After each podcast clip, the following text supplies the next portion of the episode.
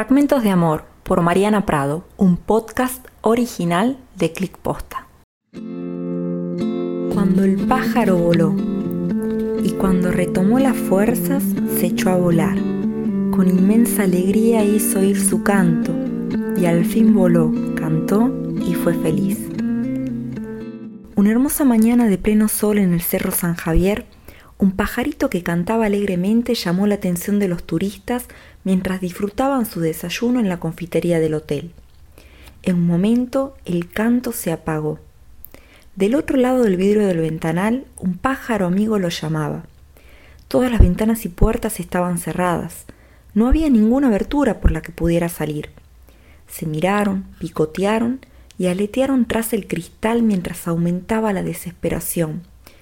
Un joven, al advertir lo que sucedía, abrió la ventana, pero justo en ese momento el pajarito cayó al piso.